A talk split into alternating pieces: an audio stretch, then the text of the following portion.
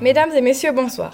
Tout d'abord, une brève introduction du sujet de cette soirée qui porte sur les tornades. Nous allons accueillir sur le plateau Madame Juvilou qui a survécu de manière assez originale à une tornade et un pompier qui a dû intervenir samedi dernier lors d'une tempête. Veuillez les accueillir sur le plateau.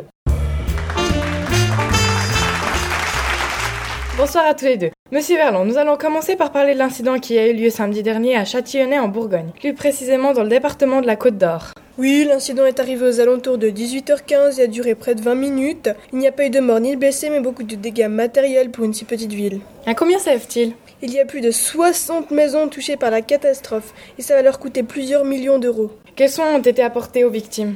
Certains ont pu être déplacés chez leur famille et les autres ont été placés dans des centres d'accueil, c'est tout. Merci beaucoup de votre témoignage, monsieur Verlon. En effet, il faut savoir que les tornades sont des perturbations atmosphériques qui se forment à partir d'un contact entre un air chaud et un air froid. C'est pour ça que cela arrive le plus souvent près des mers ou bien toute autre étendue d'eau. Il y a environ 10 000 tornades qui touchent le monde euh, par année. Bien, nous allons maintenant écouter le témoignage qui, comme je vous le disais, est très original. Madame Juvilou, veuillez nous faire part de cette histoire passionnante.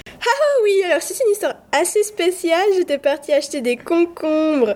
Je devais préparer une salade pour mes deux petits enfants, Samuel et Marco, venus de quelques kilomètres. Leur mère les avait déposés devant la porte et était partie. Nous n'étions pas en bon terme. Oh, je suis désolée pour ça. Ne vous en souciez pas. Donc nous avons passé du temps ensemble et mangé ma bonne salade.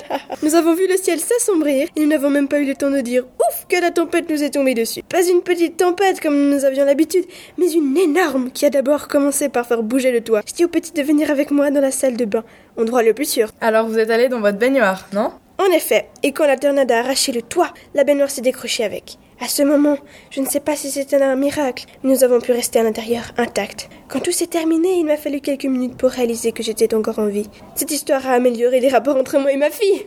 C'est vraiment une histoire rarissime. Merci beaucoup d'avoir partagé votre aventure avec nous ce soir. Il est vrai que lorsqu'une une tornade arrive, elle amène avec elle de fortes pluies, des éclairs et des orages. La tornade va agir comme un vortex qui va tout aspirer sur son passage. Les arbres, la terre, la poussière, les maisons et d'autres. Pour protéger les Français, la météo a mis en place un système de prévention très utile et vous allez pouvoir le constater par vous-même car c'est la fin de ce journal. Nous allons vous laisser avec Françoise Marimou pour la météo, mais avant tout, nous vous rappelons que vous pouvez soutenir les victimes de samedi dernier en allant sur le site www.tornadowewantmoney.fr. Bonne fin de soirée